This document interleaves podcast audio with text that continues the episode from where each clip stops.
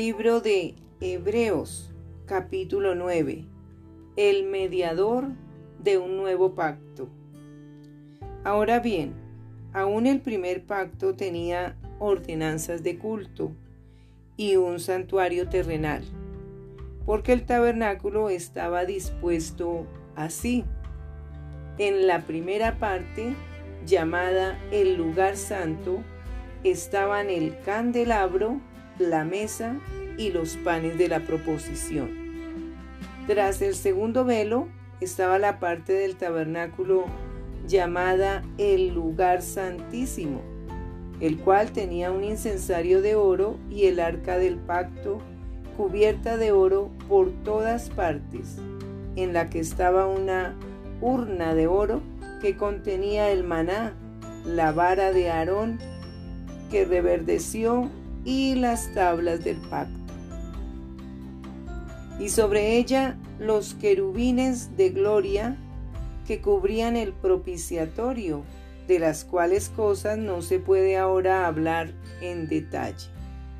Y así dispuestas estas cosas en la primera parte del tabernáculo, entran los sacerdotes continuamente para cumplir los los oficios del culto.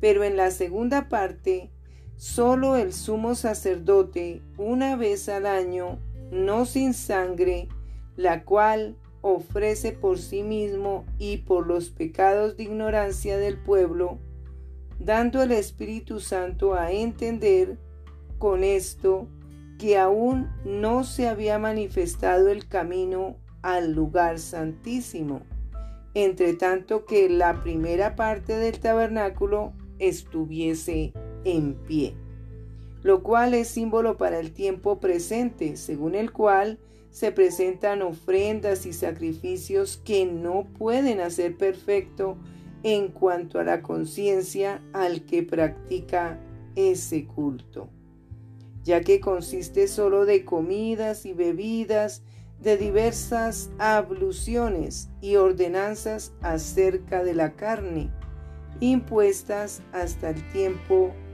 de reformar las cosas. Pero estando ya presente Cristo, sumo sacerdote de los bienes venideros, por el más amplio y más perfecto tabernáculo, no hecho de manos, es decir, no de esta creación, y no por sangre de machos cabríos ni de becerros, sino por su propia sangre, entró una vez para siempre en el lugar santísimo, habiendo obtenido eterna redención.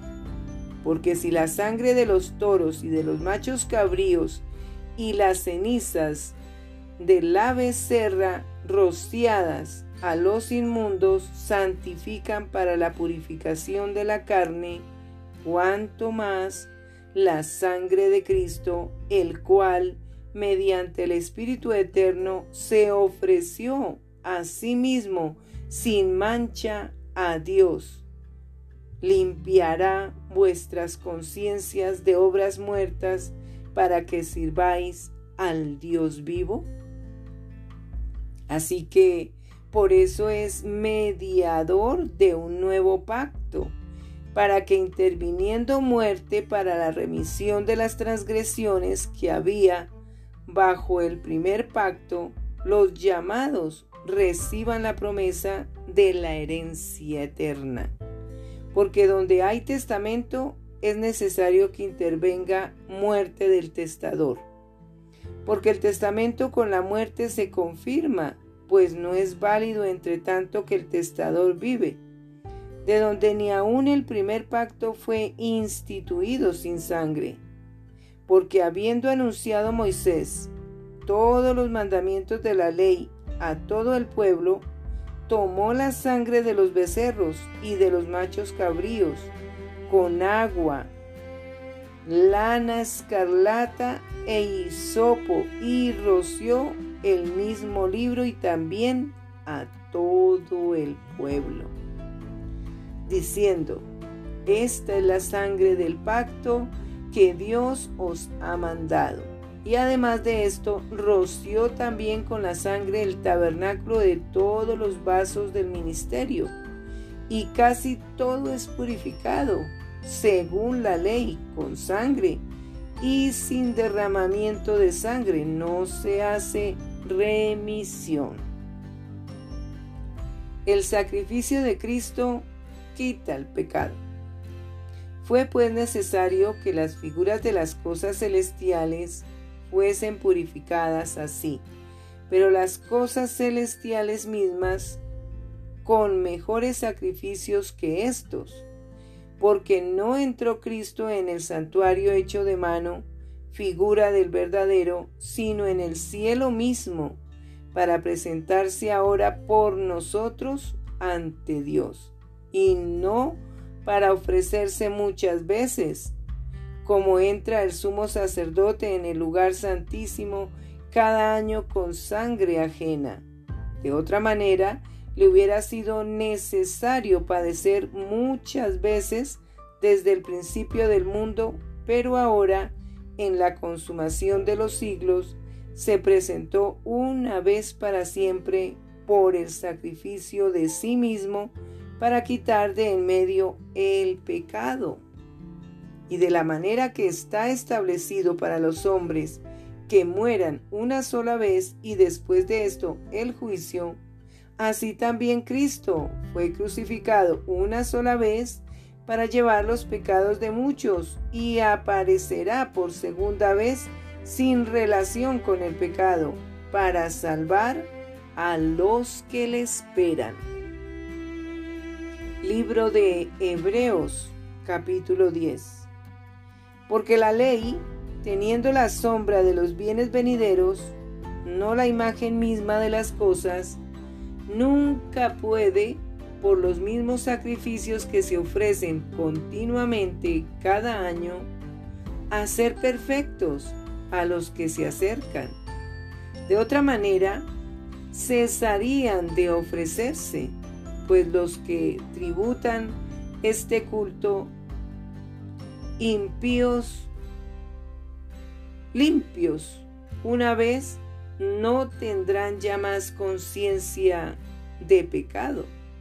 Pero en estos sacrificios cada año se hace memoria de los pecados, porque la sangre de los toros y de los machos cabríos no puede quitar los pecados, por lo cual, entrando en el mundo, Dice, sacrificio y ofrenda no quisiste, mas me preparaste cuerpo.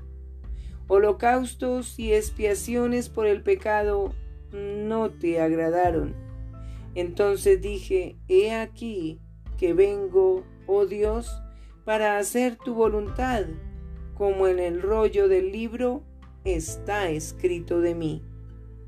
Diciendo primero, Sacrificio y ofrenda y holocaustos y expiaciones por el pecado no quisiste, ni te agradaron las cuáles cosas que se ofrecen según la ley. Y diciendo luego, he aquí que vengo, oh Dios, para hacer tu voluntad. Quita lo primero para establecer esto último. En esa voluntad somos santificados mediante la ofrenda del cuerpo de Jesucristo, hecha una vez para siempre. Y ciertamente todo sacerdote está día tras día ministrando y ofreciendo muchas veces los mismos sacrificios que nunca pueden quitar los pecados. Pero Cristo, habiendo ofrecido una vez para siempre un solo sacrificio por los pecados, se ha sentado en la diestra de Dios. De ahí en adelante esperando hasta que sus enemigos sean puestos por estrado de sus pies. Porque con una sola ofrenda hizo perfectos para siempre a los santificados y nos atestigua lo mismo el Espíritu Santo, porque después de haber dicho, Este es el pacto que haré con ellos después de aquellos días, dice el Señor, Pondré mis leyes en sus corazones y en sus mentes las escribiré. Añade, y nunca más me acordaré de sus pecados y transgresiones. Pues donde hay remisión de estos, no hay más ofrenda para el pecado. Así que, hermanos, teniendo libertad para entrar en el lugar santísimo, por la sangre de Jesucristo, por el camino nuevo y vivo que Él nos abrió a través del velo, esto es, de su carne, y teniendo un gran sacerdote sobre la casa de Dios, acerquémonos con corazón sincero, en plena certidumbre de fe, purificados los corazones de mala conciencia y lavados los cuerpos con agua pura.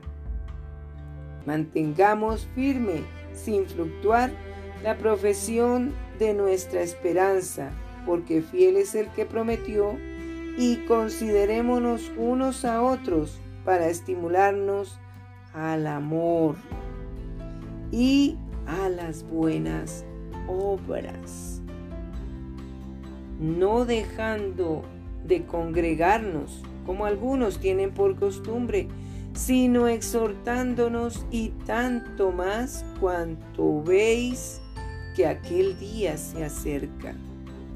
Advertencia al que peca deliberadamente.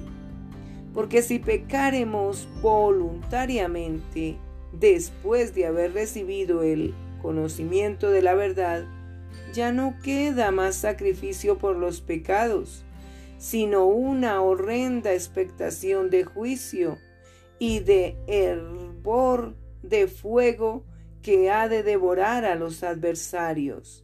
El que viola la ley de Moisés por el testimonio de dos o tres testigos muere irremisiblemente.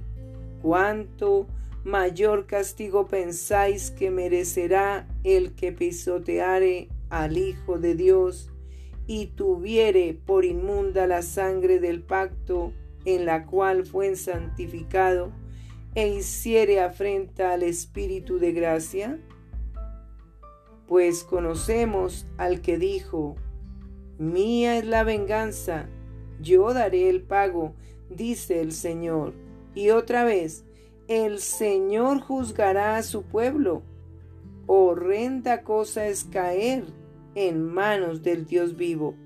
Pero traed a la memoria los días pasados en los cuales después de haber sido iluminados, sostuviste gran combate de padecimientos. Por una parte, ciertamente con vituperios y tribulaciones fuisteis hechos espectáculos, y por otra, llegasteis a ser compañeros de los que estaban en una situación semejante porque de los presos también os compadecisteis, y el, despojo de vuestros bienes sufristeis con gozo, sabiendo que tenéis en vosotros una mejor y perdurable herencia en los cielos. No perdáis pues vuestra confianza, que tiene grande galardón porque os es necesaria la paciencia, para que habiendo hecho la voluntad de Dios, obtengáis la promesa.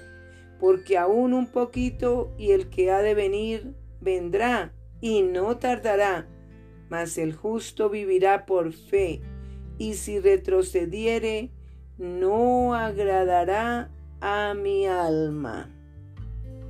Pero nosotros no somos de los que retroceden para perdición, sino de los que tienen fe para preservación del alma.